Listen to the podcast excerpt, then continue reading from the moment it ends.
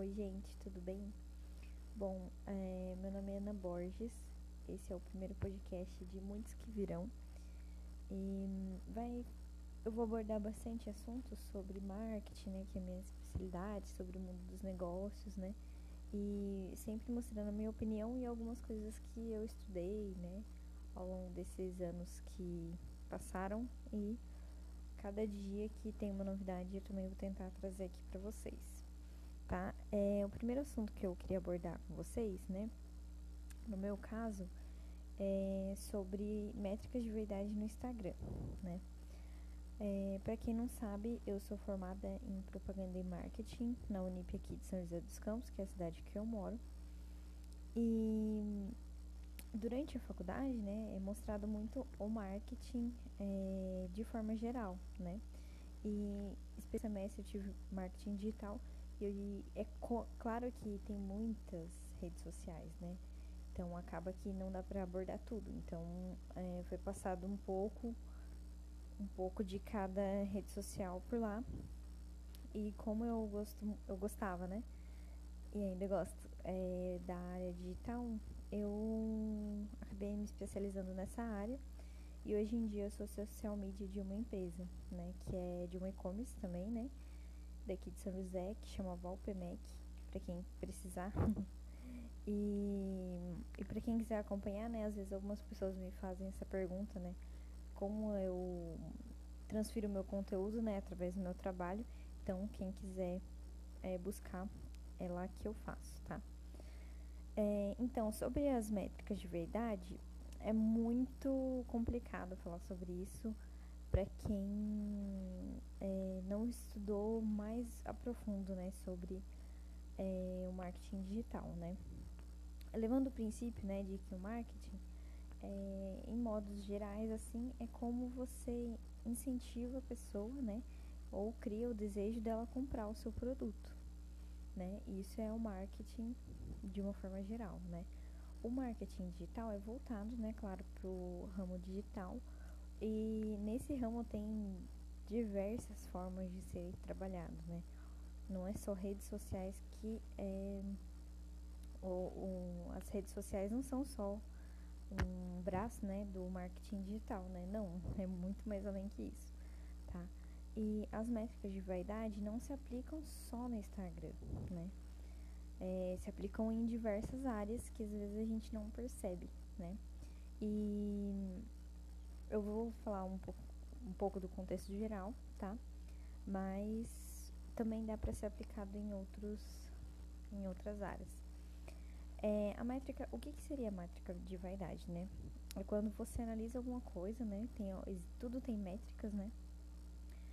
E o de vaidade é que você acha que tá bom, né? é, você acha que, dependendo do parâmetro né, que você for analisar, é, eu ganhar muito é, e eu quero ganhar mais no ano que vem, a métrica de vaidade, né? Então, depende muito do contexto que você está analisando, tá?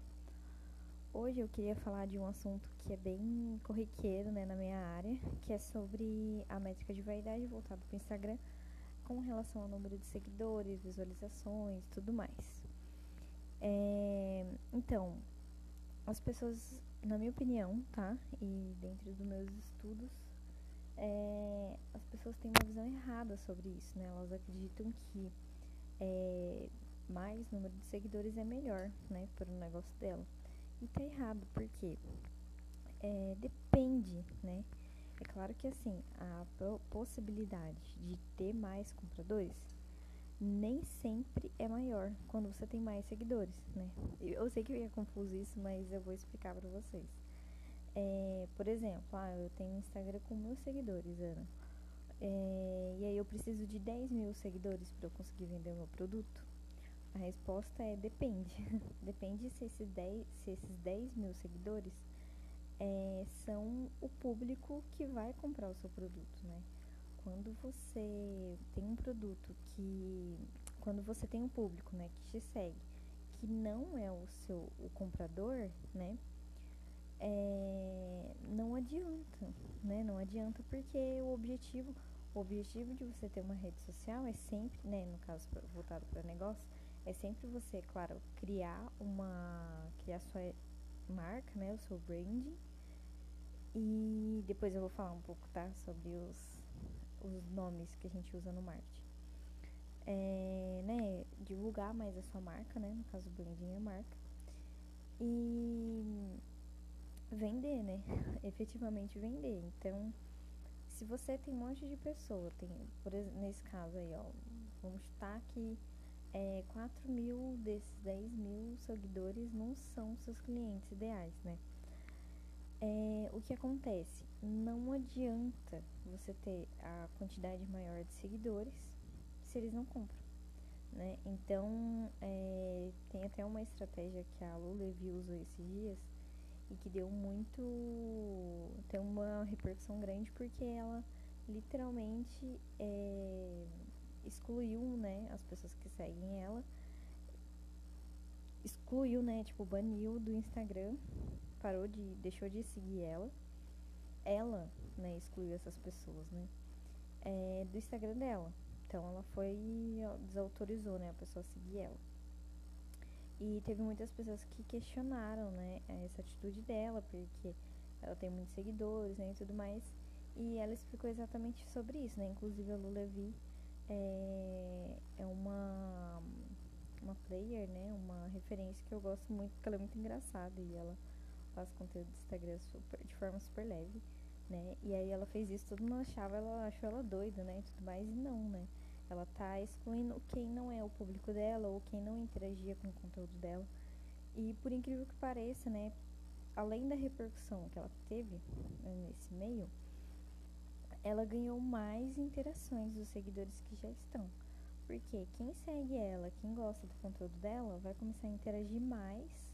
Porque se a pessoa não interagir, ela vai ser meio que banida, né? Do Instagram da Lu. Então foi uma estratégia, é, acredito que não, não foi nesse objetivo das pessoas interagirem mais, né? Foi realmente tirar as outras pessoas que estavam ali meio que de carona, né? E acabou tendo essa esse resultado, né? Eu acho, né? Não sei se foi esse o objetivo, mas é, a ação em si foi isso, né? Excluir as pessoas que seguiam ela e não interagiam com o conteúdo dela. E por que, que isso é bom ser feito? Porque não adianta você ter seguidores que não tão, são seus clientes, né? Volto a dizer. E dependendo do que é feito, né, com esses seguidores, né? Voltado mais, né, falando um pouco sobre anúncios, né? é, quando você faz anúncios para os seus seguidores, ele não, quando você vai fazer o anúncio, né? Quanto mais pessoas, mais mais valor você gasta, né? Então, assim, é, é um valor para 10 mil pessoas e outro valor para um milhão de pessoas. Então, quanto, digamos que quanto menos pessoas tiver, né? Nesse caso, é melhor mesmo, né? Então, se você pensar de outra forma também, é, você está literalmente gastando mais dinheiro tendo mais seguidores, né? Então é uma outra reflexão, né? Que depende, é claro, que da campanha que você vai fazer, né? Porque tem campanhas que não são para os seus, seus seguidores, são para outros seguidores, mas enfim. É, e também, né, a parte polêmica, parte 2, é de sorteios, né? Porque muitas pessoas fazem sorteios no Instagram para conseguir mais seguidores, né? E geralmente fazem é, sorteio com um influenciador, né? E tudo mais. É, o problema é que, assim, primeiro, o sorteio no Instagram, ele não é autorizado pela Caixa, né? Pra quem não sabe, todo sorteio, é, ele tem, né? Legalizado, né? Óbvio. Ele tem, ele precisa ter um, um número, né?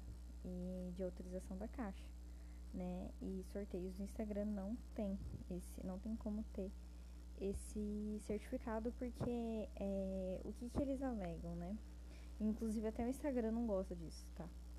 É, o sorteio no, no Instagram, quando você pede pro pessoal comentar, né, e tudo mais, é uma jogada de sorte, né? Você comenta, né, e tudo mais, então é uma jogada de sorte.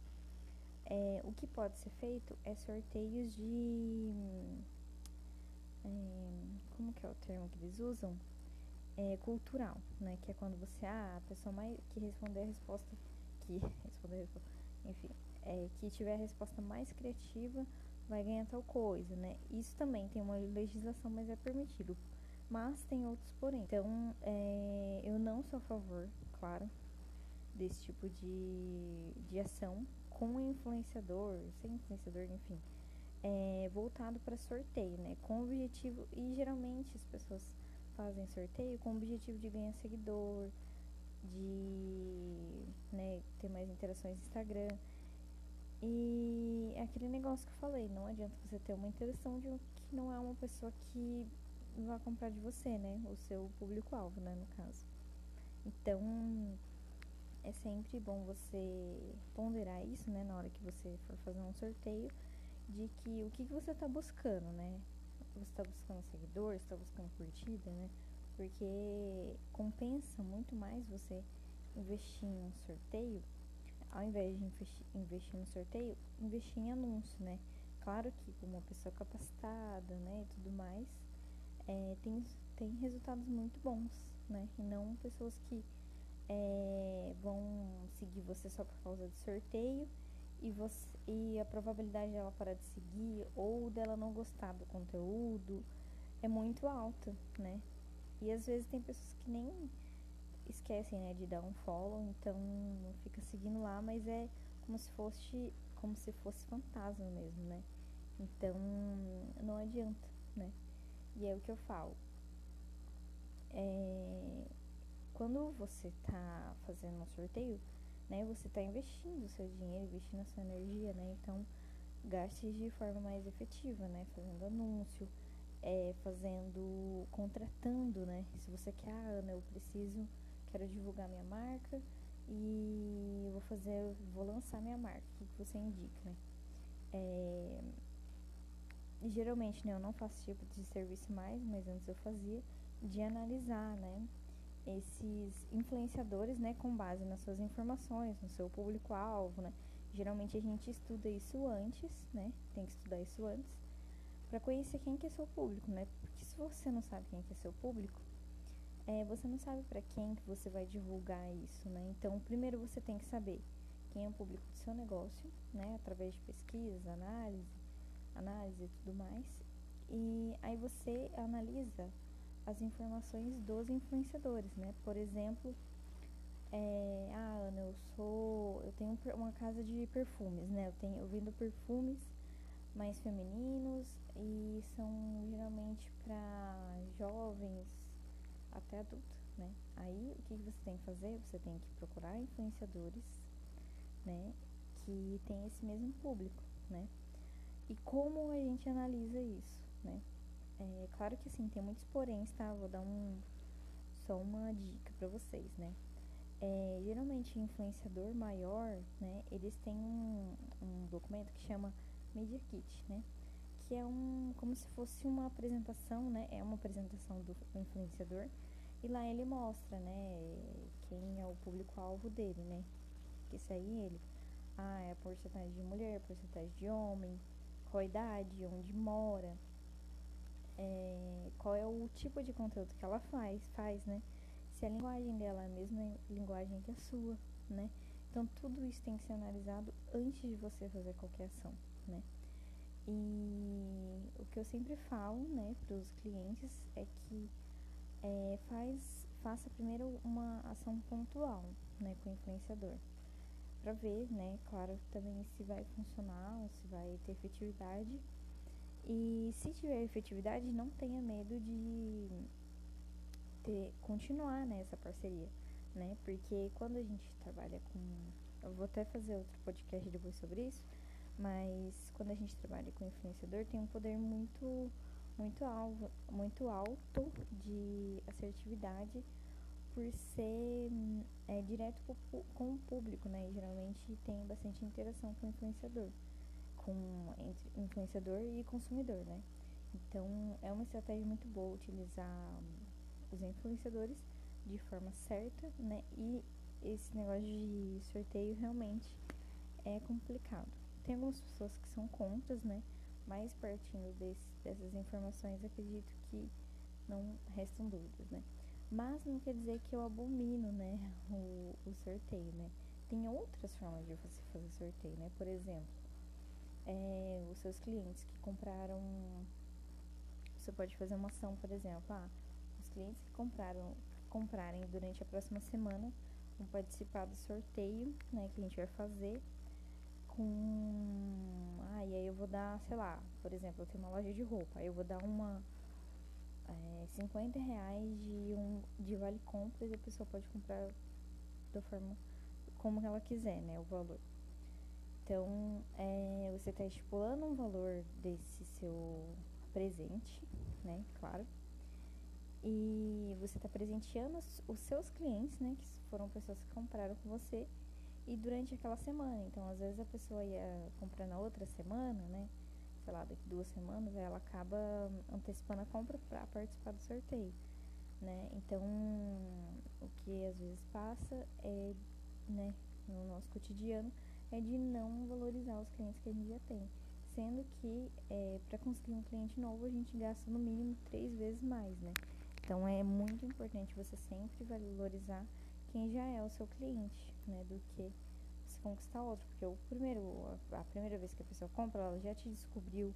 E aí você pode aumentar né, o valor da compra dela, né? E tudo mais. Então, são diversas é, possibilidades que pode acontecer, né?